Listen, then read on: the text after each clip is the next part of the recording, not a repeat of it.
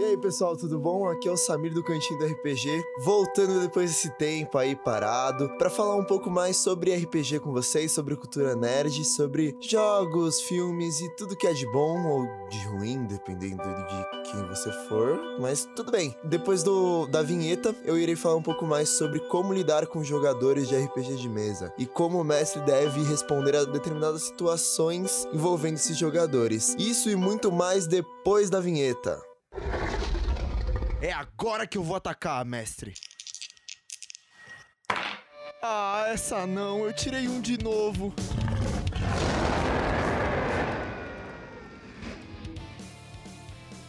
Certo, e para começar esse papo aí sobre lidando com jogadores, vamos falar primeiro a verdade universal: jogadores são complicados. Jogadores também, além de serem muito complicados no sentido de lidar, já que são outras pessoas, e o mestre, para lidar com jogadores, ele basicamente tem que fazer uma interação social muito boa, e o que implica no, no mestre ser um bom. ele ter uma boa conversação, sabe? E nesse caso é importante ressaltar que os jogadores também são narradores da história. Junto com os mestres, formam uma equipe equipe para desenvolver esse mundo, já que eles estão dentro do mundo como habitantes dele. E as escolhas dele são o que faz o mestre descrever, narrar. Muitas das perguntas que os jogadores fazem estimulam o mestre a narrar mais, a explicar mais do mundo, a dar uma cara pro mundo, o que tornam os jogadores também narradores da história e criadores do mundo. Uma coisa muito importante a respeito de como lidar com seus jogadores é falar em off com eles antes da sessão, não no dia da mesa, não na hora da mesa, mas antes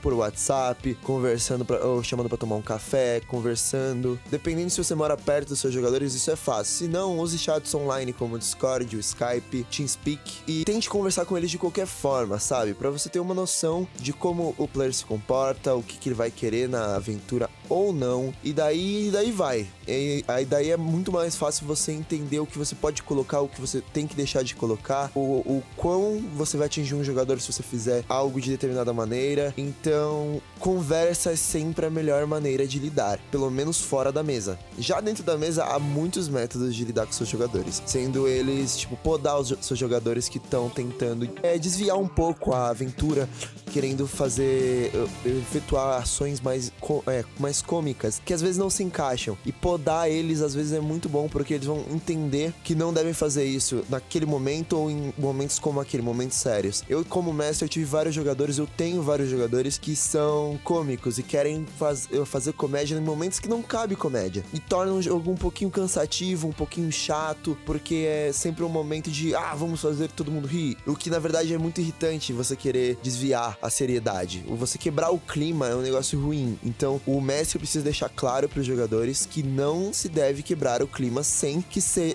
sem que seja necessário ou que seja importante pra trama. Quebrar o clima não acontece quando você tá tirando dúvidas. Dúvidas não quebram o clima. Perguntas não quebram o clima. Piadas quebram muito o clima. Afirmações quebram muito o clima e daí vai. O mestre tem que saber lidar com jogadores inexperientes ou jogadores que não jogaram ainda aquela mesa. Se for a primeira sessão, é melhor ainda, porque você, mestre, conseguirá introduzir melhor o seu player. Conseguirá descrever melhor do mundo que vocês irão jogar. Isso é sempre muito bom, inclusive para jogadores de primeira viagem, jogadores inexperientes que não tiveram nenhuma das noções básicas do seu mundo ou de nenhum sistema. Por isso você consegue introduzir melhor, explicar melhor regras, colocar esses jogadores em situações que eles vão conseguir executar as regras e aprender um pouco mais sobre elas. Então, esse é um dos melhores jeitos de iniciar um jogador. Usar ele, esse jogador numa sessão que tá começando agora, numa mesa que tá começando agora. Então sempre procure jogadores novos para suas mesas novas. Bom, mas também é muito importante você saber lidar com esses jogadores, porque muitas das vezes o jogador que quer ser cômico vai ser o jogador que ou tá iniciando ou que tá começando agora. Ele não sabe muito das regras, ele vai ficar destoando, você vai perceber que às vezes ele não tá prestando atenção, e o que você precisa fazer é puxar ele pra aventura, é mostrar para ele, olha, você precisa fazer tal coisa, tal coisa e tal coisa, mas não falando que você ele precisa realmente fazer isso, é mostrando em forma de narração, em forma de aventura, que ele precisa agir de determinada maneira. Então, esse é um dos ótimos meios de conseguir tirar um jogador que tá desviando a atenção é, desse, desse meio e trazer ele pra aventura. E quanto mais você descrever e mais você narrar, é melhor. Você não precisa, como eu disse no episódio anterior, narrar excessivamente. Seja pontual, mas não seja afirmativo. Não, não faça. Não, não seja direto, sabe? Narre um acontecimento. Por exemplo, o jogador acerta um outro com machado. Não simplesmente fala, ah, o, o, o jogador que. O jogador toma dano. Não fala isso. Explica como foi o ferimento. Às vezes nem conta quanto de dano ele tomou. Só descreva. Às vezes o, é muito bom o, o jogador iniciante não saber o quanto ele tá machucado, sabe? Na verdade, ele tem uma noção, porque foi um corte, ele tá sangrando, mas não sabe o quanto de, de vida ele perdeu. para que ele não, se, não atue de um jeito mais, é, mais em off, sabe? Ele não seja tão inseguro. Muitos do. Porque, bom, se você se machuca, muitas das vezes que você se machuca, você não sabe o quão machucado você tá. Porque a hora descreve outro jeito. Você tá com adrenalina e daí vai. Interpretação. Os mestres precisam começar a melhorar a forma que os jogadores vão interpretar. Tem que prepa preparar um campo para interpretação dos jogadores. É sempre muito bom. Uma coisa que tem bastante efeito dentro do, das mesas de RPG é estudar os seus jogadores para colocar conteúdos e referências que eles vão pegar, entendeu? Eles vão entender e eles vão gostar e vão começar a jogar a favor dessas referências e vão querer mais disso, vão querer saber mais do mundo, vão querer entender mais, vão querer descobrir mais. Isso é uma ótima ferramenta para você desenvolver o interesse dos seus jogadores naquilo que você tá pronunciando, naquilo que você tá entregando a eles, na história que você tá criando, nas personagens que você deu a eles deu a. Na verdade, os personagens que você apresentou a eles e tá começando a desenvolver interações. Por exemplo, um personagem que tem um traço igual a um personagem de filme. Um, um personagem que tem um trejeito, entendeu? É um lugar que parece com um lugar de determinado, um determinado conteúdo. Um anime, um filme, uma série, daí vai.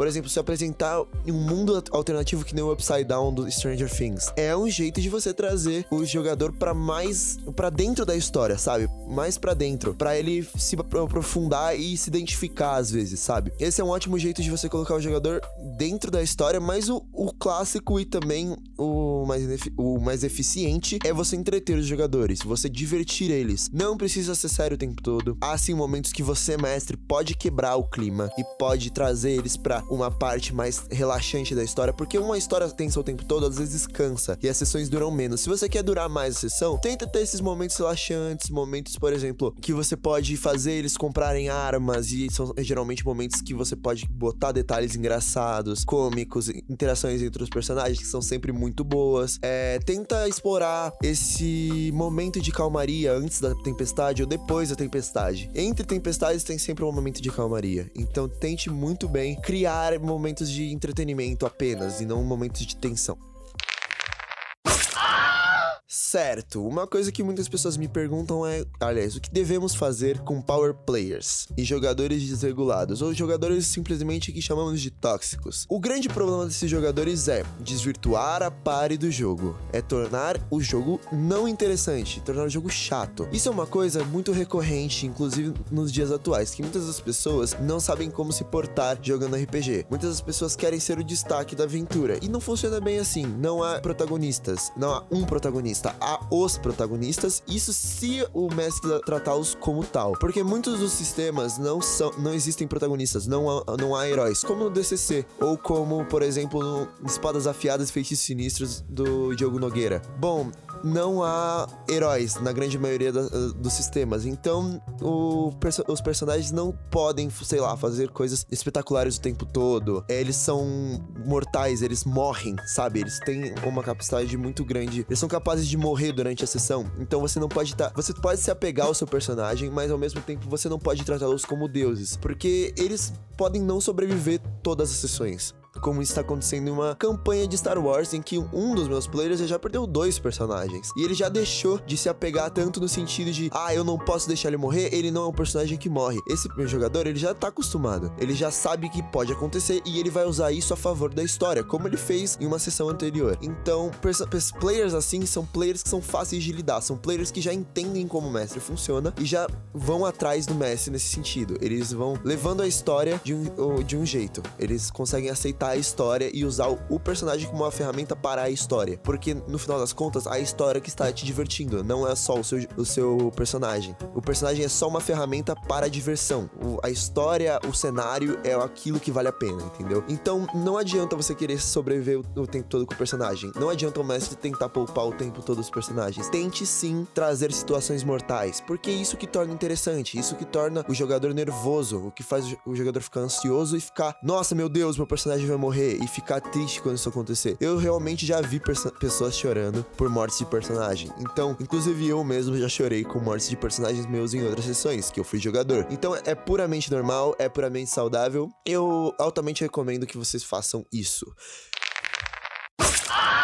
Eu acabei não falando dos Power Players. Eu acho os Power, power Players uma coisa um tanto quanto complicada, porque o mestre, antes da sessão, ele tem que limitar algumas coisas. Se você não se sente confortável com alguns tipos de personagem que os jogadores irão escolher, você aumente o nível da mesa. Sim, aumente o nível da mesa. E aí haverá um papo a respeito, do, a respeito da dificuldade. Que os outros jogadores que não estão como os power players, que não estão atrás de nível, que não, não estão atrás de deixar o personagem muito poderoso para nunca morrer, esses jogadores irão reclamar. Mas ok, você faça que esses jogadores sigam a história e não dificulte o suficiente para matá-los. Dificulte o suficiente para que eles aumentem o nível e o power player não explore tanto seus poderes. Não, se você quiser, limite o power player é sempre muito bom você conversar com o jogador e falar: olha, eu não estou conseguindo lidar com a situação, então eu peço que você ou troque o personagem ou limite o personagem de determinada forma. Porque senão, não só eu terei uh, dificuldades de lidar com você, como os outros jogadores não farão nada durante a sessão. Eu já tive uma, um, um personagem que era um pouco. Um, um pouco power play, aliás, muito power play, que era um místico da, no sistema do DD. Os místicos são muito poderosos e